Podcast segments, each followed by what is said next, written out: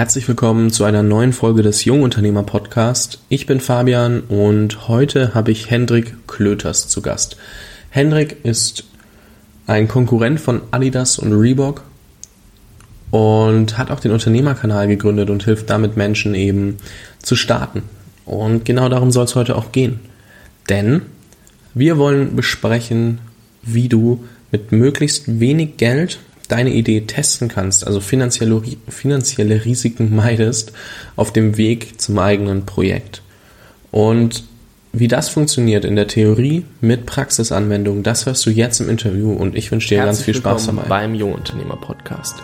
Ich bin Fabian und gemeinsam fangen wir jetzt an, unser Leben zu gestalten und unsere Träume zu verwirklichen. Lerne von jungen oder bereits erfolgreichen Unternehmern, wie du die beste Version deiner selbst wirst und spare dir durch ihre besten Tipps Zeit auf dem Weg zum Erfolg. Nimm dein Leben von jetzt an selbst in die Hand. Herzlich willkommen zu einer neuen Folge des Jungunternehmer Podcasts und mein heutiger Gast ist jemand, der mit den Marken Adidas und Reebok konkurriert, was sich erstmal verrückt anhört, aber er hat ziemlich, ziemlich geil gemacht. Und also erstmal, Hendrik Klöters ist zu Gast. Er ist der Gründer zusammen mit Kolja Barkhorn des Unternehmerkanals, hat seine eigene Marke MRAP Fitness, also im Bereich CrossFit und Fitness aufgebaut, nutzt dafür das Geschäftsmodell Amazon FBA unter anderem, hat aber auch seinen eigenen Online-Shop. Und was Hendrik macht, ist, er zeigt eigentlich wirklich die Grundlagen für jeden Unternehmer auf seinem Unternehmerkanal weil, was ich jetzt so rausgezogen habe, er denkt, dass, dass es da viel zu wenig Aufklärung gab und gibt. Und auf YouTube sind das bereits 26.000 Leute, die ihm folgen und regelmäßig diese Videos angucken. Auf Facebook in der Community sind das jetzt inzwischen knapp 9.000 Leute. Und das zeigt einfach, was für ein Bedarf da auch mit da ist. Und wir wollen einfach mal gemeinsam darüber sprechen, wie man kostengünstig Ideen testen kann. Weil häufig höre ich, die Frage so, hey Fabi, wie fange ich denn an, weil ich habe eigentlich kein Geld. Und ich kenne das Problem selber, also ich achte ziemlich, sehr, ziemlich stark selber darauf und ich dachte mir, ich hole mir dazu mal Hendrik mit ins Interview, denn ich denke, dass er da unheimlich viel dazu sagen kann und das auch ziemlich, ziemlich geil erklären und rüberbringen kann. Und ich bin super froh, dich hier begrüßen zu dürfen. Hendrik, herzlich willkommen. Ja, vielen Dank, Fabian, für deine Einladung. Ich freue mich, dass ich bei euch sein darf. Bei mir. Tatsächlich bin ich noch alleine. So ist es nicht. ja, ich meine ja auch in den, in den Köpfen deiner Zuhörer sozusagen. Also deswegen sage ich euch, kann auch gerne in Einzelform sprechen. Aber wie gesagt, vielen Dank für die Einladung. Ich, ich danke, dass du da bist und äh, du hast mich gerade erwischt. Äh, du hast einen Schritt weiter gedacht als ich. Ähm, jetzt habe ich schon ganz kurz erklärt, dass du tatsächlich sehr stark mit Adidas und Reebok konkurrierst und ähm, wahrscheinlich der Zuhörer, der dich jetzt noch nicht verfolgt, ähm, hat keine Ahnung, was du machst. Kannst du mal ganz kurz einen groben Abriss über den Henrik Klöters geben, wie sein Alltag gerade aussieht und was du eben genau machst? Mhm. Ja, super gerne. Also mein Name ist Hendrik Klöters, ich bin 23 Jahre alt und komme aus einem winzigen Kaff in der Nähe von Kassel, also ziemlich in der Mitte von Deutschland. Und ähm, ja, ich habe da vor knapp drei Jahren ähm, im Kinderzimmer bei meinen Eltern noch meine Sportfirma gegründet. Und wie du schon vorhin gesagt hast, befasst die sich mit Sportartikeln hauptsächlich für funktionale Fitness und unter anderem die Sportart CrossFit. Ähm, was das genau ist, ähm, versuche ich mal ganz kurz anzureißen, ist einfach eine Sportart, die so ein bisschen zurück zu den Grundlagen von Bewegungen und, äh, und Training geht. Also es ist eine Kombination aus normalen Alltagsbewegungen, die man hat. Also das sind zum Beispiel Dinge aufheben, schieben, ziehen, drücken, da sind viele klassische Übungen dabei, wie zum Beispiel Klimmzüge, ähm, ähm, wie nennt man das, Kreuzheben, Deadlift, also Dinge aufheben im Prinzip. Alles Bewegungen, die man so im Alltag auch wiederfindet, zum Beispiel wenn du Sachen aus der Spülmaschine aufhebst oder so. Und da braucht man witzigerweise kaum Equipment. Jetzt äh, fragt sich wahrscheinlich der eine oder andere, ja, warum verkaufst du dein Equipment dafür? Man braucht so ein paar wenige Dinge ähm, und die verkaufe ich, plus halt Bekleidung dafür. Und wie du schon gesagt hast, konkurriere ich da mit Adidas beziehungsweise der Tochterfirma Reebok, äh, denn die haben den, den Markennamen CrossFit gekauft, sodass ich den eigentlich gar nicht so verwenden darf in der Form. Das heißt, ich darf ähm, mein T-Shirt, was für CrossFit benutzt wird, nicht als CrossFit-T-Shirt benennen, sozusagen, obwohl jeder weiß, dass es dafür gemacht ist und dafür geeignet ist. Ja, ansonsten, äh, wie du schon gesagt hast, ähm, betätige ich mich sehr, sehr stark im Bereich Social Media. Ähm, das heißt, also der Unternehmerkanal bei YouTube ist so eins meiner Hauptprojekte noch, was mir extrem viel Spaß macht, da anderen Leuten einfach quasi mal den Blick über meine Schulter zu geben, was ich so den ganzen Tag mache, wie ich bestimmte Probleme löse. Und ähm, warum mir das so einen Spaß macht, ist eigentlich, weil so mein, mein übergeordnetes Ziel, mein, mein Goal sozusagen, das unerreichbare Goal ist bei mir, Menschen besser machen als gestern. Und ähm, das mache ich halt einmal durch die Sportartikel natürlich. Wenn jemand damit trainiert, ist er besser als gestern. Aber gerade in dem unternehmerischen Bereich habe ich da viel, viel mehr Feedback. Wenn mir zum Beispiel jemand eine E-Mail schreibt, wegen dir habe ich jetzt meine Gewerbeanmeldung machen können und danke, dass du mir gezeigt hast, wie ich unter 18 zum Beispiel die Berechtigung bekomme, ein Gewerbe anzumelden und so. Vielen Dank dafür. Das ist meine Business-Idee, das mache ich jetzt und schicke mir einen Link und ich sehe, dass da zum Beispiel gerade ein Online-Shop entsteht oder äh, jemand eine Dienstleistung macht, irgendwie Grafikdesign oder was auch immer.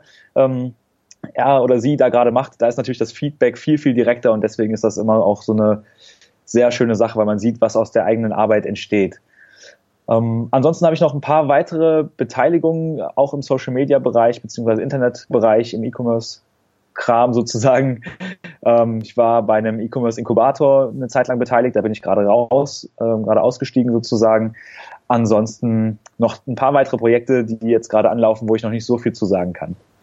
Ja, ich denke, wir werden ja das dann doch noch über Social Media ähm, ja, erfahren, wenn das soweit ist, weil du ja gesagt hast, du machst auch unheimlich viel im Social Media Bereich und gibst auch relativ viele Einblicke, was ich super, super cool finde, was nämlich auch irgendwie auf so ein Prinzip aufbaut von Gary Vaynerchuk, wenn ich das jetzt gleich mal sagen kann, den du ja auch durchaus feierst, wenn ich das richtig verstanden habe. Ähm, genau, Beispiel richtig. Anhand deines Videos, dass du ihn in Lissabon gerne interviewen wolltest, aber immerhin die zwei Sekunden für das ähm, Foto gefunden hast oder bekommen hast von ihm. Ähm, und er sagt ja auch, ähm, nicht Creation is King, sondern Documenting is King. Also, dass du einfach dokumentierst, was du machst und das zeigst. Also diesen, naja, andere sagen, einen Blueprint zeigen und geben. Einfach, dass man dir über die Schulter schauen kann und nachverfolgen kann, wie das entstanden ist. Ähm, anstatt die ganze Content Kreation immer wieder ein neues Thema überlegen und immer wieder ganz neue Sachen machen. Ist das dann auch so, dass du anhand dessen deine Inhalte auswählst?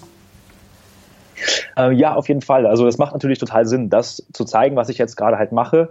Ähm, erstens, weil es mir dann leichter fällt. Ist also für mich eine Erleichterung und für den Zuschauer natürlich auch viel realistischer, denn ähm, der kann das halt genau prüfen. Jetzt zum Beispiel ziehe ich gerade meinen, äh, wechsle ich gerade meinen Webhoster, also wo ich vorher ähm, bei Anbieter A war, bin ich nicht 100% zufrieden. Ähm, und jetzt wechsle ich zu Anbieter B und zeige das halt live, an welchen Kriterien ich vergleiche, an welchen ich ähm, ja, mich orientiere, sozusagen, was der bessere oder der schlechtere ist.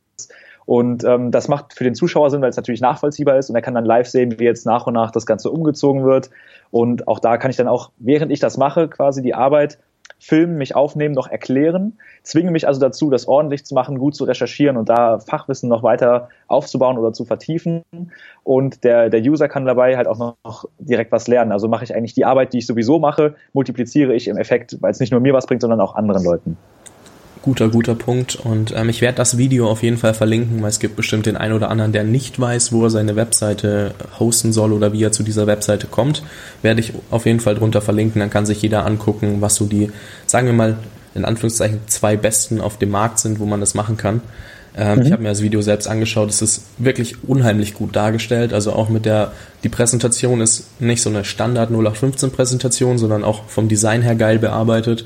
Ähm, ja, auf jeden Fall ganz großen Respekt an dich und jeden, der auch noch hinter dem Unternehmerkanal steht, weil das ist ein Projekt, das hat mir auch schon das ein oder andere Mal den Arsch gerettet, um das so sagen zu dürfen. weil ich glaube, ich hätte auch einige Fehler gemacht, wenn ich nicht ähm, deine Videos geguckt hätte.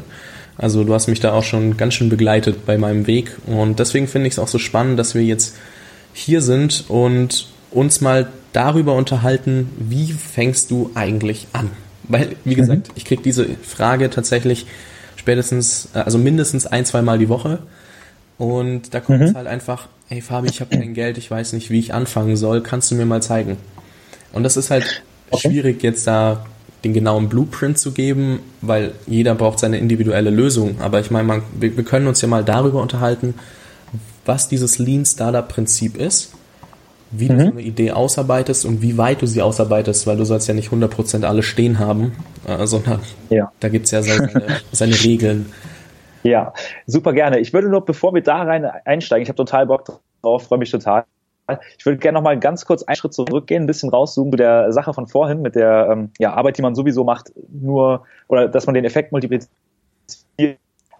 Ja, sehr gerne. Sache, die ihr zum Beispiel auch beobachtet, ist, ähm, wenn wir ein Video machen zum Beispiel, ist es so, dass wir jetzt seit ah, ich glaube, drei, vier Wochen oder so seit der Website Relaunch, ähm, dass wir dazu auch einen Blogpost schreiben, also das Ganze nochmal in Textform machen. Ähm, das heißt also, die Arbeit, die wir einmal gemacht haben, da mache ich mir sowieso schon die Notizen in einem Google-Dokument zum Beispiel. Und dann kann das jemand aus meinem Team direkt nochmal in einen Text zusammenfassen und einfach so einen, ähm, ja, quasi eine Checkliste zum Beispiel draus machen oder dass man nochmal die genauen Infos einfach nachlesen kann, dass man das Video nicht nochmal komplett gucken muss, um zum Beispiel ähm, eine Zahl zu finden oder was auch immer. Das heißt, die Arbeit, die du schon mal gemacht hast, da kannst du dir immer wieder überlegen, wie kann ich da noch weitere Hebel ansetzen. Also du kannst zum Beispiel auch aus einem Video die Audiospur rausziehen und das als Podcast veröffentlichen. Dann hast du schon gleich auf drei Kanälen wo Nutzer das entdecken können, erstmal entdecken und natürlich auch konsumieren können.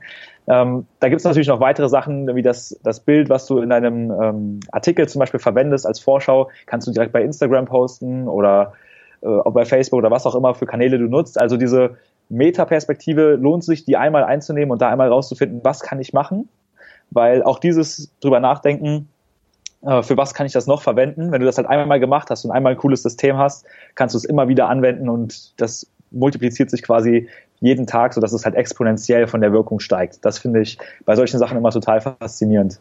Ja, tatsächlich. Und ich habe auch noch gar nicht so drüber nachgedacht, aber jetzt ähm, die Frage an dich nochmal. Würdest du mir jetzt an der Stelle empfehlen, unterhalb der, des Podcasts nochmal ein bisschen, also ich schreibe schon immer, innerhalb des Videos werden die Fragen geklärt oder innerhalb des Podcasts besser gesagt, werden diese Fragen geklärt. Ähm, mhm. Denkst du, es würde Sinn machen, gleich ein einen kurzen Antwortsatz wenigstens schon mal dazu zu schreiben, dass der User oder der Besucher besser gesagt ähm, einen bestimmten Überblick bekommt und so sich schon mal darauf einstellen kann oder nur die Fragen quasi aufschreiben, so das sind die Inhalte des Videos?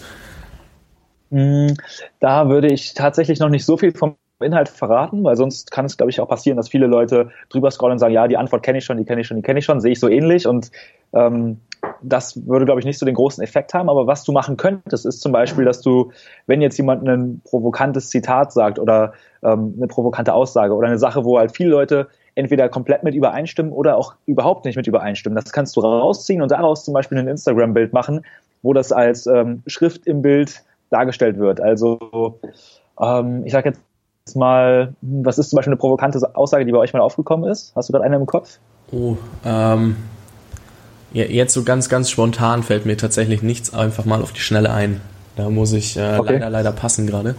Okay, dann nehmen wir einfach mal irgendwie eine fiktive Sache oder ähm, eine Sache, die man vielleicht so grundsätzlich annehmen kann, ist eine Überzeugung, dass Menschen grundsätzlich faul sind. Die gehen immer den einfachsten Weg, der möglich ist. Und auch wenn sie wissen, dass sie eine bestimmte Sache machen müssten, um Output X zu erzeugen, machen sie es halt einfach nicht. Jetzt kannst du einfach zum Beispiel meinen Satz rausnehmen und sagen, Menschen sind faul. Und ähm, das als, äh, als Bild aufbereiten für Instagram, da gibt es das Tool canva.com, ist ein kostenloses Designprogramm, womit äh, fast jeder designen kann. Also bei mir klappt es gerade so, aber ähm, ich bin der Anti-Ästhetiker, also deswegen klappt das nicht so gut. Aber ähm, da kann man sehr, sehr gut und sehr einfach solche Bilder erstellen. Das kannst du dann bei Facebook, bei Instagram teilen und zum Beispiel damit auf diese Folge hinweisen. Und ähm, das würde ich, glaube ich, eher machen. Also aus dem Material, Promotion-Material heraus kristallisieren sozusagen. Das heißt, den Content, den ich schon habe, einfach, wie du schon gesagt hast, wiederverwerten, um ihn dann auf mhm. verschiedenen Kanälen aber auch, da kommen wir wieder auf Gary Vaynerchuk so ein bisschen zurück, für jeden Kanal passend zu gestalten. Also ich kann nicht dasselbe Bild auf drei Kanälen posten, sondern ich muss dann schon gucken, was ähm, verlangt der Beitrag auf diesem Social Media Kanal und wie sollte ich den gestalten. Da anhand mhm. dessen den Content, äh, naja, nicht mehr kreieren, sondern übernehmen und designen und dann wiederverwerten, sodass ich aus einem ähm, sagen wir mal, einer Podcast-Folge, dann noch ein schönes Instagram-Bild für Instagram passend, einen guten Facebook-Beitrag und vielleicht auch noch einen kurzen Überblick auf Soundcloud schaffen kann, wenn wir es jetzt mal so nehmen und eine wichtige Frage rauspicke, um sie dort hochzuladen. Ähm, mhm. ganz, so dass ich, wie gesagt, ums, ja, ich bin manchmal jemand, der sich ein bisschen verhaspelt und dasselbe zehnmal sagt, also entschuldige ich mal vorneweg. Ähm, also Alles gut. Den Content so oft und so gut es geht zerstückeln, verwenden und damit sein eigenes Facebook-Marketing, Instagram-Marketing aufzuziehen. Genau. Eine Sache, die, ich, die mir gerade dazu noch einfällt, während wir darüber sprechen, jetzt kannibalisiere ich mich wahrscheinlich gerade selbst, weil es bei uns auch funktionieren würde. Du könntest zum Beispiel auf die am häufigsten gestellten Fragen äh, Snippets ausschneiden aus den Folgen und die dann halt immer posten, wenn zum Beispiel jemand aus deiner Community dir die Frage stellt, wie fange ich zum Beispiel an? Und dann schneidest du gleich diesen fünf Minuten Ausschnitt raus, wo wir irgendwie so ein, ähm, eine Grundlage klären und sagen so, hier findest du zum Beispiel, ähm, das kannst du ja bei Soundcloud hochladen, hier findest du die Antwort in Textform oder in, in Audioform. Und ähm, dann kannst du quasi wie so ein FAQ die am häufigsten gestellten Fragen aufbauen und das einfach als, ähm, ja, als Audio-Antwort zur Verfügung stellen. Das hat natürlich einen extrem hohen Mehrwert, weil die Leute das genauso konsumieren können, wie sie möchten. Sie kriegen schnell eine Antwort, müssen nicht selber lesen und du hast nicht so viel Zusatzaufwand, weil der Content sowieso schon produziert wurde. Verdammt gute Idee. Also wirklich verdammt gute Idee. Das muss ich mir gleich mal aufschreiben, äh, weil ähm, das ist echt was. Da habe ich nie drüber nachgedacht, aber das wäre halt mhm. wirklich die Wiederverwertung in der reinsten Form. Ne?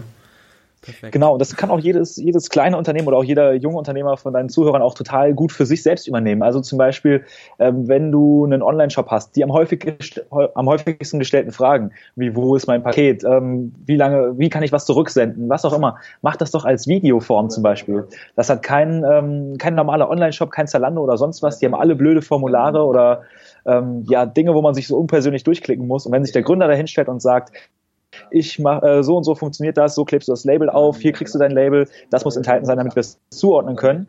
Das ist natürlich ähm, ein USP, den du als kleines Unternehmen haben kannst, weil sich das große Unternehmen erstens nicht zutrauen, zweitens, bis da die Entscheidungsprozesse durch sind, ist äh, Weihnachten vergangen und deswegen kannst du das relativ schnell implementieren. Ja, sehr, sehr guter Punkt und da würde ich auch gleich überleiten, weil du gesagt hast, so große Unternehmen sind so ein bisschen langsam, wenn es um sowas mhm. geht.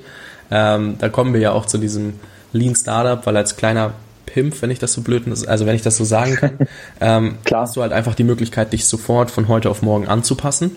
Und selbst wenn es zwei Tage dauert, bist du immer noch hundertmal so schnell wie so ein Riesenunternehmen. Und mhm. wie komme ich denn an diesen Punkt des Lean Startup? Weil da, da scheitern ja die meisten. Also sie, sagen wir mal so, die, die meisten wissen wirklich, wie es funktioniert, aber die Umsetzung scheitert, weil sie nicht dann doch diesen einen Mini-Punkt nicht finden. Also ihre Ideen nicht komplett ausreifen können oder sagen, sie wollen warten bis zur Perfektion. Ähm, wie bist du vorgegangen, als wenn du oder wie gehst du vor, wenn du ein neues Projekt startest? Mhm. Okay, da muss ich jetzt fairerweise dazu sagen, dass sich das mittlerweile ja so ein bisschen geändert hat. Aber ähm, ich versuche auch mal, mich so in eure Schuhe zu stecken sozusagen und mit euch gemeinsam loszulaufen. Ähm, vielleicht für, für die äh, Zuhörer, die sich jetzt noch fragen, was ist überhaupt das Lean Startup Konzept, da kommen wir gleich nochmal zu vielleicht eine grundsätzliche Aussage, die du jetzt zum Beispiel auch für dein Instagram-Bild gut verwenden kannst. Und zwar ist, ähm, du brauchst viel weniger, als du denkst. Weil ähm, viele, wie gesagt, versuchen das erstmal perfekt zu machen und ja, das muss noch geklärt sein und die rechtlichen Sachen und welche Rechtsform und dieses und jenes und so weiter und so fort.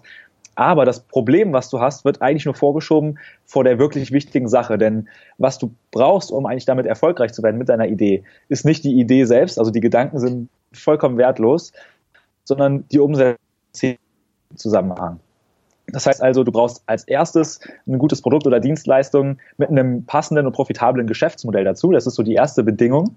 Und das zweite ist dann tatsächlich das Verkaufen. In, diesem, ähm, in dieser Struktur würde ich es ganz gerne auch ähm, nochmal weiter ausführen, sozusagen. Das erste, wie du auf die Idee kommst. Da bin ich jetzt nicht der, der krasseste Experte für. Da kann ich euch aber ein Buch an die Hand geben. Und, und zwar von ähm, Matthew Mockridge, Dein nächstes großes Ding ist ein sehr guter Kumpel von mir und ähm, das Buch kann ich dazu sehr, sehr gut empfehlen. Vielleicht hast du noch ein paar andere, die du in den Show Notes einfügen kannst. Ähm, aber wenn es jetzt darum geht, die Idee auszuarbeiten und das Geschäftsmodell zu finden. Also es gibt Gott sei Dank äh, 55 Grundmuster, 55 profitable und extrem erfolgreiche Geschäftsmodelle, die immer ähnlich sind. Da haben wir auch eine komplette Auflistung zu, das kannst du auch gerne verlinken. Ähm, die und auch ein Video dazu fällt mir gerade ein, haben wir wieder Meta-Content geschaffen. Ähm, und zwar sind das zum Beispiel Sachen dabei, wie zum Beispiel Franchising oder auch ganz viele andere Themen, die, ähm, die man auch mit wenig Geld starten kann. Franchising klingt jetzt so ein bisschen groß. Und dann ist noch ein Problem, so viele Ideen auf einmal hat und wie man das am besten strukturieren soll. Da gibt es eine Sache und zwar das Business Model Canvas. Das ist so ein total einfaches Tool, was aber viele überhaupt nicht benutzen oder vielleicht auch gar nicht kennen. Vielleicht liegt es auch daran. Und ähm, das ist wie eine Schablone quasi für Geschäftsmodelle. Kennst du das? Ja, ich habe schon mal gehört von Alex Marcy tatsächlich. Da ich ah, mit ihm ja relativ viel zusammenarbeite, habe ich das schon das ein oder andere Mal gehört und auch das ein oder andere Mal genutzt, aber nicht für diesen Podcast, um ehrlich zu sein. Ich habe es erst danach entdeckt. Ist auf jeden ah, Fall sehr, ah. sehr geil. Und nicht mit Canva verwechseln, was ja davor zum Designen verwendet wurde. Es ist quasi mhm. dein, äh, dein Unternehmensdesign so ein bisschen aufgeführt, aber es hat nichts mit deinem Bilddesign zu tun. Ich werde beides verlinken und bei beiden nochmal den Grund, mhm. warum du es verwenden solltest, da hinschreiben, weil sonst kommst ja. du durcheinander. Auf jeden Fall. Also ähm, vielleicht für den Zuhörer, der sich jetzt gerade fragt, äh, was ist das überhaupt? Wenn das so toll ist, erzähl mal was dazu. Ähm, das ist im Prinzip eine Schablone, die du benutzen kannst, um Geschäftsmodelle zu beschreiben. Das hat, jetzt muss ich gerade überlegen, ich glaube sieben verschiedene Spalten. Da gibt es auch kostenlose PDF-Vorlagen, ähm, die du einfach ausfüllen kannst oder in riesengroß ausdrucken kannst und mit Post-its bekleben kannst, sodass du so ein bisschen variieren kannst. Ähm, und da stehen dann zum Beispiel so Sachen drin wie dein Kundensegment. Da modellierst du deinen Standardkunden. Wer ist der perfekte Kunde, den, der beste, den du dir vorstellen kannst? Und ähm, dafür kannst du zum Beispiel einen Customer-Avatar nutzen. Also da modellierst du wirklich so eine Person. Also mein perfekter Kunde ist der Fabian, der ist äh, 29 Jahre alt und ähm, geht zum CrossFit natürlich, äh, hat ein bestimmtes Einkommen X, hat Interessen X, ernährt sich so und so, hat das noch als weitere Hobbys, ist angestellt, arbeitet 45 Stunden pro Woche, obwohl er nur einen 35 Stunden Vertrag hat zum Beispiel. Und am Wochenende macht er XYZ. So sieht halt so ein Customer Avatar für mich aus. Ähm, dann gibt's noch weitere Modelle, wie zum Beispiel, welches Problem löst du? Das ist so die zentrale Spalte. Also da schreibst du wirklich genau das rein, den Schmerz, den du für deinen Kunden löst, sozusagen. Und dann gibt's noch weitere Elemente wie zum Beispiel Schlüsselpartner und Schlüsselressourcen. Was brauchst du wirklich, um dieses Problem zu lösen? Und das ist, finde ich, ist eine total interessante Sichtweise, weil ähm, es wird nicht gefragt, äh, was brauchst du, um das gesamte Ding umzusetzen, sondern was brauchst du wirklich, um das Problem zu lösen. Das wird also komplett auf den Kern reduziert, den du für die Mehrwertschaffung, die du da machen sollst, auch wirklich gebraucht wird. Und ja, dann gibt es natürlich unten noch die Kostenstruktur, also was für Kosten hast du damit in, in, Verbindung. Und ganz, ganz häufig, das ist jetzt die coole Nachricht für deine Zuhörer, brauchst du halt viel weniger, als du denkst. Also ganz viele denken, ja, ich brauche einen Steuerberater, ich brauche eine Webseite, ich brauche Werbung, ich brauche Banner, ich brauche Flyer, äh, Zeitungswerbung, Radiowerbung muss ich auch noch schalten, ins Fernsehen wäre auch ganz cool und was weiß ich was noch so alles. Ähm, braucht man halt ganz häufig nicht. Und wenn man sich das einmal so genau aufschlüsselt, was man für den Kern braucht, ist es super wenig. Und ähm, Ansonsten noch eine Sache, die ganz spannend ist, ist das äh, Erlösmodell. Also wie du damit Geld verdienst, wird natürlich auch in diesem Modell abgebildet.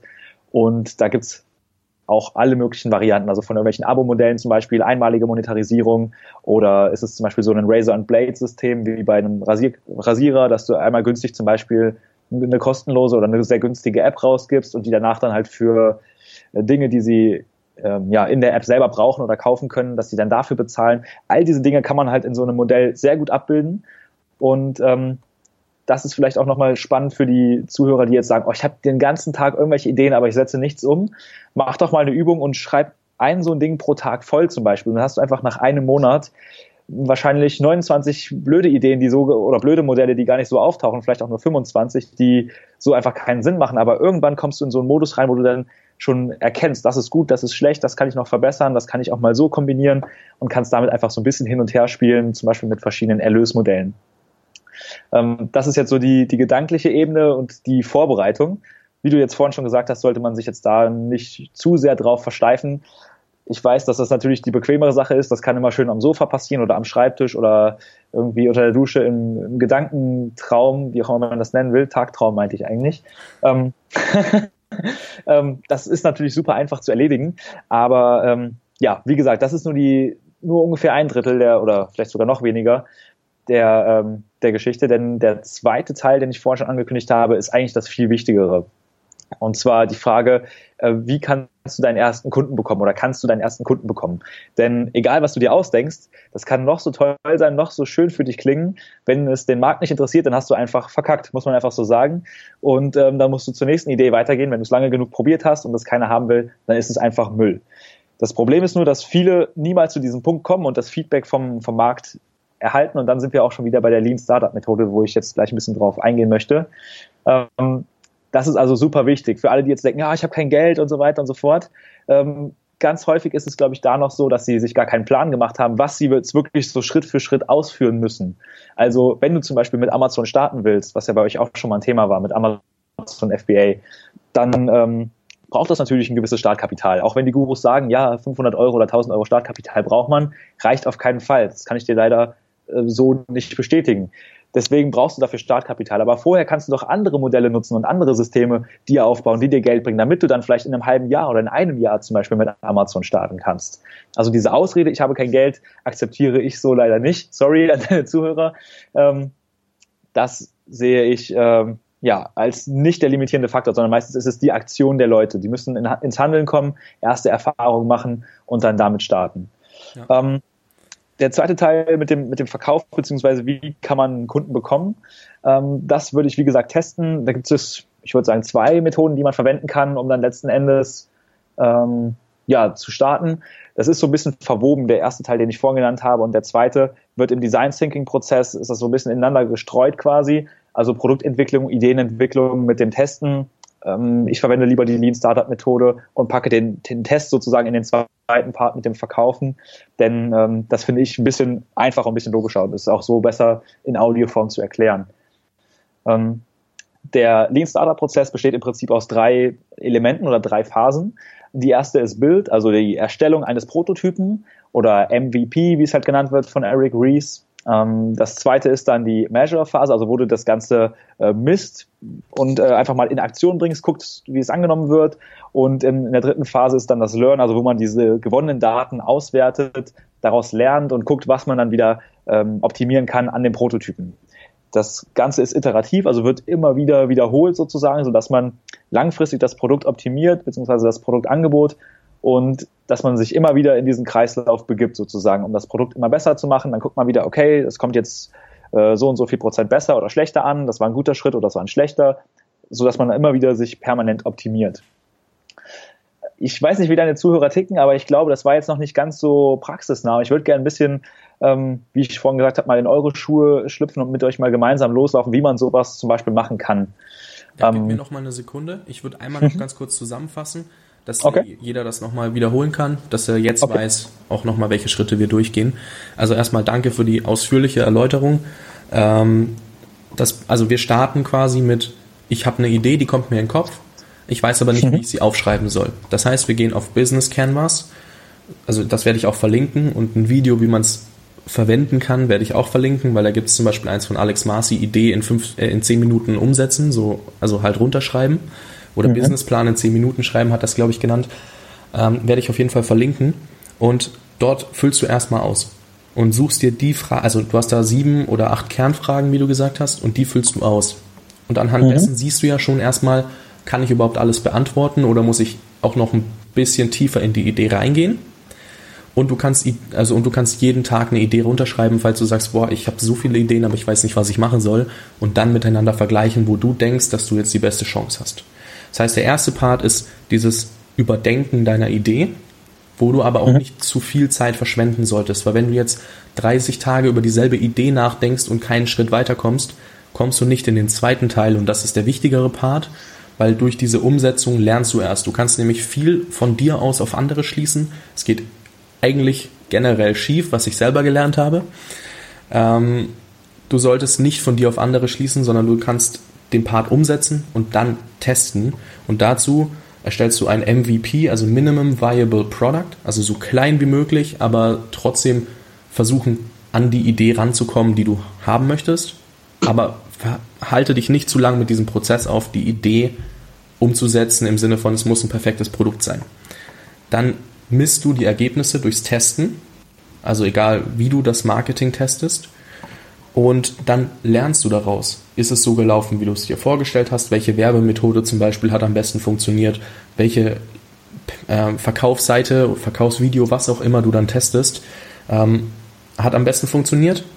Durch dieses Lernen implementierst du das komplett in den Prozess, fängst nochmal an, überarbeitest das MVP, ähm, misst die Daten und lernst wieder daraus. Und das machst du so lange, bis du entweder merkst, oh shit, das funktioniert überhaupt nicht oder bam, jetzt hat es funktioniert und ähm, ich kann mich quasi, also ich merke, es funktioniert so weit, dass ich da äh, noch mehr reingehen kann und dieses MVP dann doch so groß machen kann, wie es soll oder sein soll.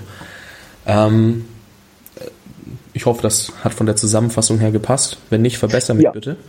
Ja, auf jeden Fall. Mir ist noch eine Sache eingefallen und zwar zum Thema, welche Idee soll ich jetzt wirklich angehen, weil du vorhin gesagt hast, man soll sie da miteinander vergleichen. Ähm, da gibt es auch von uns ein Video, wo man so zehn verschiedene Kriterien oder zehn verschiedene ähm, ja, Elemente überprüft, sozusagen, sodass man die nebeneinander legen kann und einfach tatsächlich auf einer sehr einfachen Methode dann äh, auch miteinander vergleichen kann, was was hat wirklich Potenzial, was soll ich angehen und was ist vielleicht eher für die Schublade, was kann ich später machen und was war irgendwie vollkommen am Mumpitz. Also das ist vielleicht auch noch für den einen oder anderen hilfreich, gerade für diese Type A-Leute, die total ähm, viele Ideen haben, wo der Kopf einfach nie aufhört, die abends nicht schlafen können vor Ideen und ja, für die ist es, glaube ich, sehr hilfreich. Werde ich definitiv auch in die Show Notes packen, so dass sich das jeder mhm. nochmal anschauen kann, weil das ist wichtig, weil wir denken häufig, wir haben eine geile Idee und eigentlich ist sie vollkommen unpraktikabel. Und anders denken wir vielleicht, oh, die Idee ist doch nicht so gut, ich verwerf sie wieder und eigentlich wäre sie genau das Wichtige und das erfährst du zehn Jahre später. Deswegen ist es gar nicht so verkehrt, sich darüber doch mal, also so klar zu werden, was eine gute Idee eigentlich ausmacht. Und jetzt können wir gerne den Schritt in unsere Schuhe machen. Also du darfst gerne den Schritt in unsere Schuhe machen und okay. dir mal, also und dann nochmal diesen Prozess durchlaufen, wie du das praktisch anwenden würdest. Mhm. Genau, ich nehme jetzt mal eine fiktive Idee und zwar ähm, finde ich immer ganz spannend, wenn man jetzt nach Ideen sucht, das fällt vielleicht auch dem einen oder anderen schwer, da einfach zu gucken, welche Probleme gibt es. Also nicht nach Ideen, womit kann ich Geld verdienen, sondern welche Probleme haben Leute. Jetzt nicht mal du selbst, sondern einfach Leute. Ähm, ein Freund von mir, das ist ein echtes Beispiel jetzt aus der Realität, ein Freund von mir hat beobachtet, dass es äh, Office Manager gibt, der lebt in Berlin, äh, dass es Office Manager gibt, die dafür sorgen müssen, dass es zum Beispiel bei Firmenfeiern Catering gibt.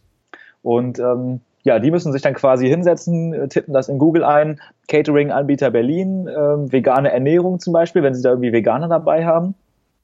Oder äh, was es da sonst noch so für Ernährungstrends auch immer gerade gibt. In Berlin weiß man ja nie so genau. Ähm, und ähm, genau, da müssen die das quasi immer manuell raussuchen, mit denen das absprechen, wann kommt es, wie viele Leute, was soll drin sein, was soll nicht drin sein und so. Und das dauert für die extrem lange, obwohl die eigentlich ganz andere Aufgaben noch haben und ganz viele andere Sachen im Kopf haben. Das ist so das Grundproblem. Diese Suche nach dem richtigen Anbieter und hat er das, was ich brauche, ist halt auch immer nicht ersichtlich in vielen Fällen. Und deren Idee war jetzt quasi eine Plattform zu schaffen, wo man diese beiden äh, Leute matcht, also einmal den Catering-Anbieter, der mehr verkaufen möchte, plus halt der Office-Manager zum Beispiel, der Catering besorgen muss. Das kann man dann später noch erweitern auf Privatleute, die Catering brauchen. Aber ähm, ja, die, das Grundproblem oder die Kernzielgruppe war dann erstmal diese, äh, diese Office-Leute beziehungsweise Business-Kunden. Und jetzt ist das natürlich ein relativ komplexes Ding. Man muss eine riesen Datenbank aufbauen, natürlich deutschlandweit. Ich weiß nicht, wie viele Catering-Anbieter es da gibt, aber in jeder größeren Stadt gibt es bestimmt über 100 und selbst in Kleinstädten wahrscheinlich auch schon etliche. Und das wäre also eine richtig große Aufgabe gewesen, allein diese gesamten Daten zu erfassen, das Ganze optisch in einer schönen Plattform zu gestalten, eine Webseite, wie gesagt, die das Ganze dann noch matcht mit den ganzen Kriterien, wer bietet was an und so weiter. Ähm, die ganzen Terminvereinbarungen, Lieferadressen, das muss ja ein komplettes Bestellsystem eigentlich sein. Also extrem umfangreich normalerweise, diese, dieses komplette Projekt. Dann, äh, um das Ganze zu testen, das finde ich total spannend, sind die Jungs losgegangen und haben sich 10 Euro Handy gekauft und haben da auch zehn geladen oder so, einfach damit es bei keinem privat auf dem anderen äh, Telefon aufschlägt, sondern dass sie einen sozusagen Firmenhandy hatten und haben dann zwei Excel-Dateien eröffnet. Die eine Seite oder die eine Tabelle war für für Anbieter, die also Catering-Anbieter, die ihr Zeug verkaufen wollten. Und da haben sie einfach mal die zehn Standarddinger bei sich in der Region rausgesucht, also in Berlin, in dem bestimmten Stadtviertel. Einmal einen, der so ganz traditionell deutsch, Wiener Schnitzel und äh, Kroketten. dann äh, bis hin zu dem super Hipster-Essen vom Veganer Bio-Store, alles Mögliche dabei, sodass sie wirklich jeden Bedarf eigentlich decken konnten. Das waren, glaube ich, so 10, 15 Anbieter. Und dann haben sie Office Manager über Xing und LinkedIn gefunden und haben sie gefragt, ob sie ihnen kostenlos fürs nächste Mal Catering besorgen sollen. Also haben das, diesen Service quasi, was die Plattform sonst automatisiert macht, erstmal per Hand gemacht und haben da auch eine Liste gemacht mit 10 bis 15 Office Managern. Und wenn dann halt jemand Catering gebraucht hat, zum Beispiel Bedarf hatte für eine Firmenfeier, für einen Empfang oder was auch immer, wurden die halt auf ihrem neuen Firmenhandy angerufen. Und so konnten sie auch erstmal herausfinden, wie oft wird das überhaupt genutzt? Wie häufig haben die Leute das Problem? Ist es in der Zielgruppe überhaupt so, dass sie wirklich äh, davon genervt sind oder macht es denen vielleicht sogar Spaß? Ist das der angenehme Teil des Jobs und so weiter? Ähm, dann noch eine Sache, gerade fürs Marketing, die sehr, sehr spannend ist. Was stellen die Leute für Fragen? Worauf achten die?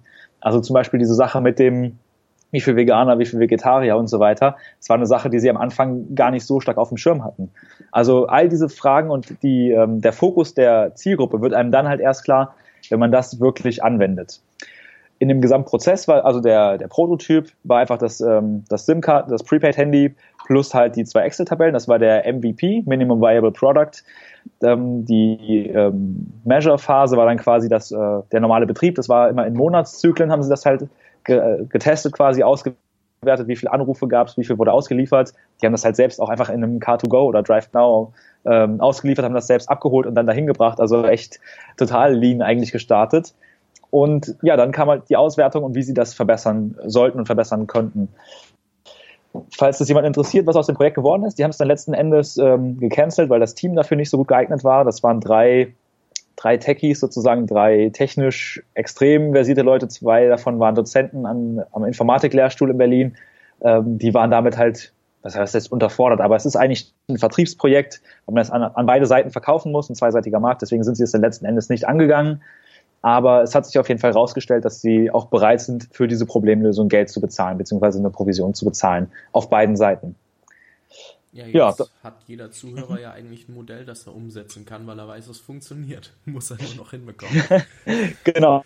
Ja, das heißt, von mir aus. Äh, zwei oder drei Mitstreiter, je nachdem, wie du veranlagt bist und wo du Hilfe brauchst, und dann kannst du gerne diese Idee umsetzen.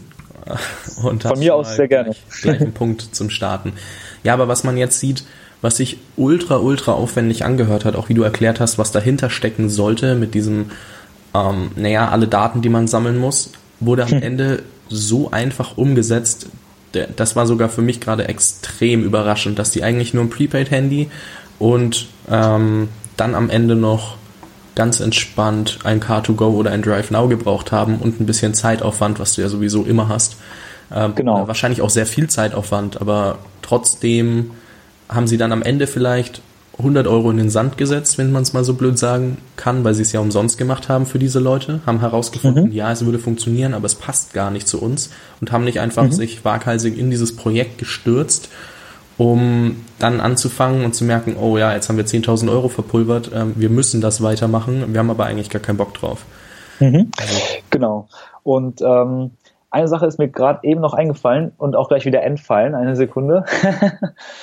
ähm, ach genau, und zwar dein, äh, deine Zuschauer, die gefragt haben, ja, ich habe kein Geld, um, um eine Idee zu starten zum Beispiel genau so ein, so ein Modell oder so ein Produkt wie sowas, so eine Plattform zum Beispiel, die kann man auch im Kleinen zum Beispiel schon starten und sagen, okay, ich habe jetzt mal zwei, drei Kunden kostenlos bedient und merke, okay, das funktioniert. Ich kann mich zum Beispiel in meiner Region erstmal darauf konzentrieren, die beste Datenbank aufzubauen und ähm, dann kann ich dafür vielleicht auch zehn Prozent Provision verdienen. Und ähm, also so dieses, ich habe kein Geld, ist, auf, ich verstehe das, ging mir genauso. Meine Eltern ähm, sind überhaupt nicht wohlhabend äh, weder gewesen noch jetzt. Also ähm, ich, mir geht das da ähnlich, gerade bei jungen Leuten habe ich 100% Verständnis, aber du hast super viel Zeit und die kannst du halt extrem gut verwenden, um zum Beispiel einfach eine bessere Dienstleistung oder einen besseren Service per Hand zu machen, als andere das automatisiert überhaupt könnten. Ja. Und das ist häufig, glaube ich, eine Ausrede tatsächlich, dass man sagt, man hat kein Geld, weil man, wie du auch vorhin schon gesagt hast, so mit der Idee, die ist noch nicht ganz ausgereift. Man sucht irgendwie trotzdem, hat man so ein bisschen Angst vor dem, was passieren könnte und mhm. drückt sich vor dieser Idee, weil man ja irgendwie, oh ja, da ist aber so viel Arbeit dahinter, äh, komme ich damit überhaupt klar? D diesen Punkt, auch wenn das jetzt vielleicht so ein bisschen, naja, vorwurfsvoll klingt, aber das hat ja jeder mal, dass er eine Idee lange vor sich herschiebt, weil er weiß, es ist zusätzliche Arbeit. Ähm, mhm. Ich meine, du hast mir vorhin gesagt, was deine Idee war, die du seit einem halben Jahr vor dir hergeschoben hast. ja, genau. Also unser Podcast zum Beispiel war ab Sommer eigentlich äh, so, ja, wir müssen jetzt mal starten. Und dann habe ich es die ganze Zeit im Jahr 2016 vor mir hergeschoben, bis jetzt endlich äh, der an Weihnachten live gegangen ist. Also ich will, ich will mich hier gar nicht ausnehmen oder irgendwie so tun, als wäre ich irgendwie der, der Super-Umsetzer, der den ganzen Tag nichts anderes macht außer arbeiten. Natürlich geht es mir ganz genauso und jeder hat das auf welchem Level auch immer. Aber ganz häufig ist es, glaube ich, so, dass die Sache, wovor du so ein bisschen äh, Schiss hast sozusagen oder die, wo du versuchst, Ausreden für zu finden, das ist genau die Sache, die du machen musst. Und so der wichtige Anruf beim nervigen Kunden, das ist eigentlich das, was du morgens als allererstes machen musst, damit der Rest vom Tag nicht davon erdrückt wird sozusagen. Ja. Und das ist auch nochmal wichtig zu verstehen, dass man sich wirklich, also ich weiß nicht, wie oft ich das schon angesprochen habe, aber es gibt bestimmt jemanden, der es noch nicht gehört hat. Es ist so wichtig, auf seine Ängste zuzugehen, wenn du weißt, boah, dahinter, oder du wirst es dann merken, wenn du es einmal gemacht hast, dahinter verbirgt sich eigentlich erst das, was dich wirklich voranbringt, weil es hat schon einen Grund, dass du da eine gewisse Angst vor hast. Egal, ob du jetzt über Ziele nicht gerne sprichst, weil du denkst, oh shit, wie soll ich die erreichen, wenn ich die einmal kommuniziert habe? Mhm. Oder wenn du überlegst, ähm, ja, ich habe jetzt dieses Projekt und du denkst ja so, ja, was sagen die Leute, wenn ich mal gescheitert bin? Also das kannst du ja nie ganz ausblenden, glaube ich, dass du dir mhm. irgendwie einen Wert auf andere, anderer Meinung gibst. Aber trotzdem steckt dahinter, wenn du das mal überwunden hast, einmal überwunden hast, merkst du, oh, ich lebe ja noch, ne? Selbst wenn ich irgendwas, also wenn ich irgendwie Mist gebaut habe, selbst wenn die zehnte Idee erst funktioniert, wenn du einmal über diesen Punkt hinwegkommst, dass du nicht darauf hören musst, was deine Freunde dazu sagen, zum Beispiel, oder deine Familie, äh, dass du jetzt endlich mal was Anständiges lernen sollst, sondern einfach mal, also und dann einfach dran bleibst, wirst du merken, ey, dahinter versteckt sich so viel, weil selbst wenn du eine Idee in den Sand setzt, lernst du unheimlich viel dazu. Und den Punkt anfangs zu verstehen, ist gar nicht so leicht. Also mhm. ähm, da lag auch mein größtes Problem, glaube ich, warum ich ein bisschen länger gebraucht habe mit allem, aber am Ende hat sich dann doch herausgestellt, dass jeder, der das immer zu mir gesagt hat, unheimlich recht hatte und ich mich selber so ein bisschen blockiert habe durch diese Angst. Und da einfach mal drauf zugehen, also einfach ist es nicht, aber das kann, man, kann ich jetzt aus der Situation so schön sagen, äh, drauf zugehen, machen und gucken, ob es funktioniert oder nicht. Und wenn es nicht funktioniert, nächste Idee nehmen, machen, umsetzen und testen. Und das ist super, super wichtig weil wir haben es auch schon angesprochen, du kannst jede Idee zehn Jahre lang überlegen, aber solange du sie nicht umsetzt, ist sie halt nichts wert. Ja, genau. Und es ist ja auch so, ähm, dass wir, also das merkt ja auch jeder deiner, deiner Zuhörer, eine Information an sich ist überhaupt nichts mehr wert. Du kannst jede Information innerhalb von Sekunden bekommen. Und ähm, nur die Umsetzung zählt dann tatsächlich, weil nur dadurch kann man sich abheben. Egal, also es wird für uns sowieso, für uns Europäer, glaube ich, noch richtig äh, richtig schwierig. Wir müssen uns auf jeden Fall sehr warm anziehen, wenn wir uns mal mal ansehen. Es gibt jetzt viele Leute, also deine Zuschauer oder Zuhörer gehören wahrscheinlich nicht dazu, sonst würden sie hier nicht zuhören, aber super viele Menschen in unserer Generation, die einfach extrem privilegiert und extrem bequem geworden sind. Also weil man sich halt um kaum Sachen kümmern muss, zum Beispiel, wie zum Beispiel Bildung oder ähm, finanzielle, materielle Dinge, da haben wir einfach schon so einen hohen Standard erreicht, dass viele Menschen einfach kaum, kaum Drive haben und so vor sich hin leben. Und wenn man sich jetzt mal anschaut, was im Zusammenhang mit dieser Informationsfreiheit passiert ist, dass zum Beispiel ein Programmierer aus Russland oder so einfach so viele deutsche Informatikstudenten direkt in die Tasche steckt, weil er es einfach macht, weil er Gas gibt und weil er hungrig ist sozusagen. Und ähm, der wird sich garantiert nicht davon aufhalten lassen, dass jemand die Idee vorher gehabt hat, sondern wenn er sie halt besser umsetzt, dann hat er einfach gewonnen. Und da müssen wir uns, glaube ich, ganz schön warm anziehen. Ja, also Bequemlichkeit und daraus auch resultierende insofern Faulheit. Also ich will es jetzt ja nicht so provokativ sagen, ne, sonst könnte ich den Satz direkt wieder auf Instagram posten. Von mir aus gern. Faul. Äh, aber ja, es ist schon so. Ich merke, ich erwische mich ja auch selber dabei, dass ich mich einfach aufs Sofa lege und äh, Fernschau oder Playstation spiele, was auch nicht heißt, dass du es nie wieder tun sollst. Aber es, du musst dir schon überlegen, ähm, mache ich irgendwas. Weil wenn du den ganzen Tag nichts anderes machst, als dich vor den Fernseher zu setzen oder ähm, zu zocken, dann kommst du halt nicht voran. Du lernst ja auch nicht dazu. Und jetzt kommen wir auf einen ganz grundlegenden Aspekt zurück. Solange du nicht weiter wächst, kann auch nichts um dich rum, was du, also solange du dich nicht weiterentwickelst, kann sich auch gar nicht so viel ändern, weil wenn du da keinen Wert drauf legst, dann bleibt halt alles gleich und du kannst so lange hoffen, wie du willst, dass es besser wird. Es wird nicht von alleine besser. Du musst da schon selber was dran machen. Und das mhm. ähm, ja, ist auch oftmals unterschätzt, dass man sich da wirklich, wirklich äh, drum kümmern sollte. Und vor allem in der Schule lernen wir ja sowas nicht mehr. Ähm, ich möchte natürlich das Schulsystem an der Stelle auf keinen Fall angreifen. Äh, aber ähm, ja, ich glaube, ihr wisst, was ich meine. Mhm. Ähm, ja, genau, da gibt es auch ein ganz cooles Zitat von Tiger Woods. Je öfter ich trainiert habe, desto mehr Glück hatte ich. Ja. Also, weil ich mir auch, irgendwann hat mir mal jemand nachgesagt, ja, du hattest nur Glück. Und das fand ich eine sehr, sehr coole Antwort darauf. Also es ist tatsächlich so, dass du eigentlich mit jedem Tag, wo du weiter wächst, es ist ja das Coole, dass du eigentlich gerade bei den jungen Leuten, die jetzt gerade zuhören und die Motivation haben und die Energie und die Motivation sozusagen da einfach zu starten, dass das, was du jetzt lernst, das steht dir halt für den Rest deines Lebens auch zur Verfügung. Und wenn du jetzt Bock hast auf Playstation spielen, dann ist das schön, gut, jeder soll machen, was er möchte. Aber ähm, ja, du bist da quasi deines eigenen Glückes Schmied sozusagen, um jetzt hier nochmal eine Phrase in den Raum zu werfen. Nein, was ich eigentlich sagen wollte, ist, dass es ähm, dass es auch hier wie im Finanzbereich einfach so einen Zinseszins gibt, dass wenn du halt früh investierst, langfristig denkst zum Beispiel, in Fähigkeiten investierst und vielleicht auch mal eine Geschäftsidee umsetzt, die total daneben geht, was auf jeden Fall passieren kann. Meine erste Webseite wurde nach zwei, drei Monaten gehackt und mir sind so blinkende Totenköpfe entgegengesprungen. Das war natürlich totaler Scheiß. Also die hat dann auch einfach Viren verteilt an die Besucher, die draufgekommen sind. Das war jetzt nicht so schlimm, das waren nicht so viele, weil ich das falsch gemacht habe, aber ähm, das war natürlich so ein Schlag ins Gesicht, wo ich erstmal gedacht habe, boah, scheiße, was ist denn hier passiert? Du hast das überhaupt nicht im Griff. Und ähm, ja, das ist aber eine Sache, die mir extrem viel weitergeholfen hat. Seitdem habe ich halt einfach Dinge, die ich zum Beispiel mache mit meiner WordPress-Seite, wenn ich sie neu aufsetze, damit sowas halt nicht nochmal passiert nach ein, zwei Monaten, ähm, dass die türkische Hackers Crew mit Z am Ende ähm, da Totenköpfe aufspringen lässt. Also das passiert nur, wenn du wirklich Dinge umsetzt. Und ja, das ist, glaube ich, sehr, sehr wichtig, da zu fragen, was dich zurückhält. Also das Geld ist es sehr wahrscheinlich nicht. In vielen Fällen gehe ich einfach mal von aus. Ähm, weil, wie man ja vorhin gesehen hat, also wenn man das rein rational betrachtet, geht es auf jeden Fall. Man kann das sehr gut umsetzen, wenn man das Ganze möchte. Ja, da kann ich dir auf jeden Fall nur zustimmen. Und ähm, wir haben ja jetzt eigentlich so erstmal das komplette Lean Startup Prinzip durchgesprochen. Und ich möchte mhm. gerade mal so ein bisschen den Rahmen finden zum Beginn, weil ich habe dich ja als den Gründer von AmRap Fitness vorgestellt, die mit CrossFit, äh, also die Marke, die mit CrossFit ja, nicht CrossFit direkt verwenden darf. Ne? Das habe ich ja auch schon gelernt vorhin, das wusste ich nämlich gar nicht.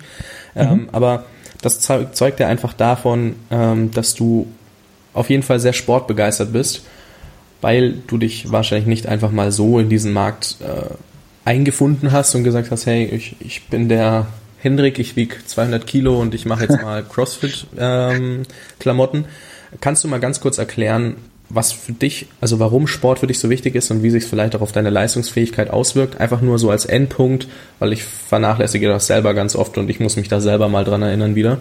Deswegen mhm. ist das, glaube ich, ganz gut, diesen Rahmen zu schließen. Ja, total gern. Also ähm, bei mir ist es eigentlich so, vielleicht zur Gewohnheit, das ist vielleicht auch noch spannend für den einen oder anderen, ist es so, dass ich dreimal pro Woche momentan zum, zum CrossFit gehe und das mache ich meistens morgens um äh, 6.30 Uhr sind bei uns die Frühkurse, beziehungsweise teilweise um 6 Uhr. Das variiert immer je nach, je nach Wochentag.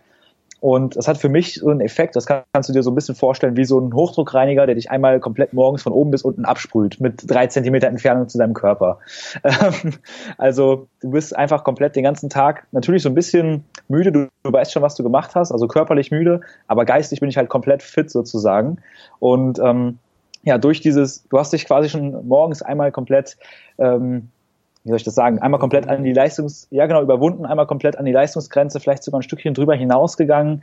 Und du hast einfach schon ganz vielen Leuten einen totalen Vorsprung den ganzen Tag über. Und es sorgt bei mir zumindest für so eine Grundgelassenheit. Also egal welcher Kunde anruft, sich irgendwie beschwert oder wenn irgendwie mal was Dummes passiert, ähm, neulich ist mir zum Beispiel der Rechner komplett abgeschmiert und ich musste ihn wiederherstellen. Das hat eine Stunde gedauert und ich hatte eigentlich überhaupt keine Zeit. Gerade an so einem Tag passiert das natürlich. Aber früher hätte ich mich einfach aufgeregt darüber und heute passiert das halt einfach und dadurch lernst du halt einfach auch mit solchen Dingen umzugehen. Also einmal so diese mentale Widerstandskraft, würde ich einfach mal sagen, die wird durch sowas gestärkt. Jedes Mal, wenn du halt ähm, wenn dein Körper oder auch dein, dein Geist eigentlich sagt, oh nee, lass das mal lieber, bleib noch mal fünf Minuten liegen, so dein innerer Schweinehund, ähm, der quasi sagt, nee, lass das mal. Wenn du dich dagegen widersetzt, jedes Mal wird so dein Willenskraftmuskel quasi stärker. Ähm, ja, und das ist auch der, der Zweck, wozu ich das hauptsächlich benutze. Also körperlich merkt man natürlich auch die eine oder andere Sache, dass du fitter bist, dass du eine bessere Haltung hast, vielleicht auch eine bessere Außenwirkung, wenn du sportlicher bist. Das würde ich jetzt einfach mal so vermuten, ähm, ohne es getestet zu haben. Kein, kein Lean Startup an der Stelle. Aber ähm, ja, deswegen kann ich es auf jeden Fall nur empfehlen, und ähm, vor allem auch der, der Ausgleich ist noch ganz cool, dass du halt wirklich nicht nur vorm Rechner hängst und das passiert halt sehr, sehr schnell. Wenn man Sachen macht, die man liebt, dann ist man halt extrem gerne an der Arbeit. Das ist bei mir einfach so. Ich bin heute Morgen um, was war es, vielleicht so Viertel nach sieben, 20 nach sieben oder so ins Büro gekommen und um 20.30 Uhr werde ich nach Hause fahren und das ist einfach nicht gut für den Körper, wenn man den ganzen Tag sitzt. Ist leider einfach so. Ja, ähm, zu dem Thema den ganzen Tag sitzen, ähm, mache ich mal kurz eine Eigenwerbung, denn ich habe ein Interview mit Tama Jentjens gemacht, der da mal cool. erklärt hat, wie du da gegenwirken kannst und welche drei, zwei, drei Sachen du einfach, worauf du achten kannst, um ähm, auch ja diese Haltung auf Vordermann zu bringen, weil ich finde das selber, ich merke es unheimlich. Ich sitze jetzt auch den ganzen Tag daheim quasi. Ähm, ich arbeite noch im Homeoffice, wenn man es so nennen möchte. Und ähm, ich habe zwar einen Stehschreibtisch, also ich kann ihn hochkurbeln, aber ich erwische mich trotzdem, dass ich die meiste Zeit des Tages sitze. Und mhm. wenn ich dann aber auch den ganzen Tag schon so in der Arbeit stecke, im Projekt drin stecke, kriege ich mich nicht mehr raus, um noch zum Sport zu gehen. Das heißt, es ist wirklich so, wie du sagst, wenn du dich früh schon überwunden hast, ist es viel leichter, dann den Tag so zu leben, weil auch wie du gesagt hast, ähm, den Kunden anrufen zum Beispiel, der sich der mega nervigste Kunde, den anzurufen, das zieht sich über den ganzen Tag hinweg. Und wenn ich den ganzen Tag dran denke, boah, ich muss heute noch zum Sport, ich muss heute noch zum Sport, dann hängt das auch die ganze Zeit wie eine Wolke über meinem Schreibtisch und macht es ja auch nicht besser. Und somit hm. richtig guter Ansatz, da frühs einfach hinzugehen, sagen wir mal, wenn das aufmacht. Also CrossFit mhm. sind ja Kurse zusammen, wenn du normal ins Fitnessstudio gehst, halt zu den Öffnungszeiten, wann es dir passt, ähm, mhm. sich frühst zu überwinden und dann den kompletten Tag sich ins Projekt stürzen zu können, weil du weißt, die Arbeit, die für meinen Körper wichtig ist, der natürlich immer noch über deinem Projekt stehen sollte, weil der Körper, den kriegst du nicht nochmal zurück, da mhm. hast du mhm. nur einen von, ähm, den hast du schon auf Vordermann gebracht oder soweit, ähm, naja, getriggert, sage ich jetzt einfach mal, dass du ihn ähm, geärgert hast durch deine Arbeiten und vorangebracht genau. hast. Genau, es gibt noch eine coole Sache, die man machen kann, gerade wenn man so ein bisschen innere Schweinehund-Probleme hat. Ich muss auch sagen, ich bin auch ähm, ja, man könnte sogar sagen, ich bin manchmal auch ziemlich faul oder war früher sehr faul. Ähm, aber auch sehr, sehr viel gezockt, so mit 14, 15, 16. Ähm, und deswegen habe ich da, glaube ich, so auch so einen Hang dazu, so einen recht starken Schweinehund zu haben. Wodurch ich das ganz häufig überliste, ist quasi so ein inneres ähm, Punkte-Game. Das heißt, ich gebe mir selbst einen Punkt, zum Beispiel, wenn ich irgendeine Sache mache, wo ich dem widersprochen habe. Du liegst zum Beispiel morgens unter der Bettdecke, dein Wecker klingelt und du hast die Option, drücke ich auf Snooze, nochmal weiter schlummern oder äh, stehe ich auf direkt, klappe direkt die Bettdecke um, trinke einen Schluck und stehe auf. Ähm, dann ist das schon mal der erste Punkt sozusagen. Dann irgendwie, ja, ähm, frühstücke ich heute Morgen irgendwie das, das ungesunde Toast oder mache ich mir irgendwie doch Müsli selber oder Eiweißshake oder einen Quark oder was auch immer da bei dir so auf dem Plan steht, was halt eigentlich gut für dich wäre hat jeder ja so ein bisschen unterschiedliche Ansichten, aber ähm, wie gesagt, füg hier an dieser Stelle im Lückentext ein, was für dich passt. Ähm, das ist dann schon der zweite Punkt. Das dritte Mal ist irgendwie auf dem Weg zur Arbeit, jemand im Stau nimmt dir irgendwie die Vorfahrt oder lässt dich nicht rein oder so. Du kannst dich total aufregen, ihm Mittelfinger zeigen und anschreien. Ähm, oder du lässt es halt, ist das schon der nächste Punkt quasi. Und je weiter du kommst, je mehr Punkte du hast, desto mehr willst du quasi auch gewinnen sozusagen. Das ist ja das Coole dabei, dass du je mehr Vorsprung du dir geschaffen hast, quasi, dass du es nicht mehr riskieren willst. Ja, das ist auf jeden Fall ein sehr, sehr interessantes System und ähm, werde ich mir auf jeden Fall selber mal angucken. Ist wahrscheinlich gar nicht so schädlich, sondern bringt mich wahrscheinlich definitiv nach vorne, weil ich kenne diesen inneren Schweinehund, äh, steht mhm. mir irgendwie jeden Tag gegenüber und sagt immer, nee, du machst das jetzt nicht, du bleibst ganz brav einfach zu Hause und bist faul. Und ich lasse mich doch das ein oder andere Mal überzeugen. Äh, deswegen werde ich mir das auf jeden Fall sehr gut überlegen und äh, einbinden. Also was heißt viel überlegen, da gibt's eigentlich nur einbinden und nichts zu überlegen. Und ähm, ich danke dir auf jeden Fall für die geile Erläuterung, wenn ich das mal so sagen darf, für des Lean Startup Prinzips. Also ich denke, wir haben echt einmal theoretisch und einmal praktisch darlegen können, wie sowas aussieht. So kann mhm. einmal die Theorie verstehen, sich ein Praxisbeispiel ansehen dazu oder anhören, besser gesagt, und dann auf sich ummünzen. Und ich werde natürlich auch alles, was wir gesagt haben, verlinken, also die Videos, natürlich auch den Unternehmerkanal Podcast, äh, YouTube-Channel, mhm. das spezielle Video, das wir angesprochen haben zu dem äh, zehn Kriterien für die Idee, dann mhm. das mit den 55 Geschäftsmodellen und alles, was wir gesagt haben, auch die Bücher werde ich verlinken. Und ja, Hendrik, ich bin dir mega, mega dankbar für dieses Interview. Danke auf jeden Fall für deine Zeit. Mhm. Und ähm, ja, ich wünsche dir auf jeden Fall noch einen sehr, sehr erfolgreichen Weg. Ja, vielen Dank für die Einladung. Vielen Dank überhaupt erstmal, dass ich hier sein durfte, mit dir und deinen Zuhörern sprechen durfte. Von meiner Seite aus äh, auch nochmal für deine Zuhörer alles Gute, dir natürlich auch. Du bist da nicht ausgenommen. Ähm, alles Gute und viel Erfolg. Und äh, ich wollte euch noch einen Satz mitgeben, den ihr euch immer mal wieder ähm, ja, vor Augen führen könnt, wenn ihr das möchtet, wenn ihr gerade so überlegt, oh, soll ich das machen, soll ich das nicht machen, soll ich eine Idee umsetzen oder eher nicht. Denn ähm, eine Sache, die wir bei uns ganz, ganz häufig verwenden, ein Standardsatz sozusagen, der als unser Mantra gilt und der lautet, Umsetzung bedeutet Umsatz. Weil, äh, wie wir vorhin gesagt haben, die Ideen sind schön, alle super cool, man kann sich die besten Sachen ausmalen, auch unsere Theorien, die wir jetzt hier mitgeteilt haben. Alle klasse, alle toll. Aber es zählt am letzten Ende nur, was du wirklich umsetzt. Und nur das hat auch einen Einfluss auf dein persönliches Leben. Danke dafür und ich denke, das ist ein überragender Schlusssatz. Hendrik, Dankeschön und ja, viel Erfolg, wie gesagt. Dankeschön, bis bald. Ich möchte mich an der Stelle nochmal bei Hendrik bedanken und eine Sache, die klar geworden ist, ist auch hier wieder, dass das Netzwerk eine Rolle spielt, weil du musst Leute kennen, mit denen du zum Beispiel eine Idee testen kannst, besprechen kannst, mit denen du zusammenarbeiten kannst, weil alleine ist es immer mehr Aufwand, mehr zeitlicher Aufwand, mehr Probleme, wie auch die drei Techies, die aber irgendwie damit unterfordert waren und eigentlich vielleicht jemanden gebraucht hätten, dem sie damit weiterhelfen können oder der ihnen auf einer anderen Ebene weiterhilft.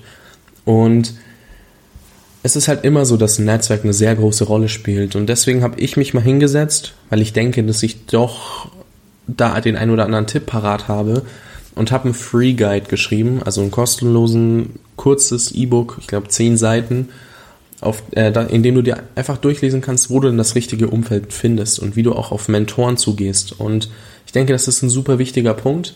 Und das kannst du dir entweder über die Webseite sichern, gehst auf www.jungunternehmer-podcast.de oder www.jungunternehmer-podcast.de slash Folge 031 und kannst dort auf den ähm, Slider klicken, da ist ein Button, ja, ich will den Guide und dann schicke ich dir den per E-Mail zu. Oder du schickst mir eine SMS an die 71117 mit JUP, also J-U-P und dann Leerzeichen und dann deine E-Mail-Adresse. Dann kriegst du den auch innerhalb von 24 Stunden zugeschickt und SMS sind natürlich leichter, wenn du jetzt eh schon vielleicht unterwegs ähm, bist und mit dem Handy hörst. Und deswegen wünsche ich dir auf jeden Fall noch einen sehr, sehr erfolgreichen Tag. Hoffe, dir hat das Interview gefallen und solltest du Fragen haben, dann melde dich gerne einfach bei mir. Bis dahin, ich wünsche dir echt viel Erfolg und hoffe, hoffe, dass es dir weitergeholfen hat. Ciao, ciao.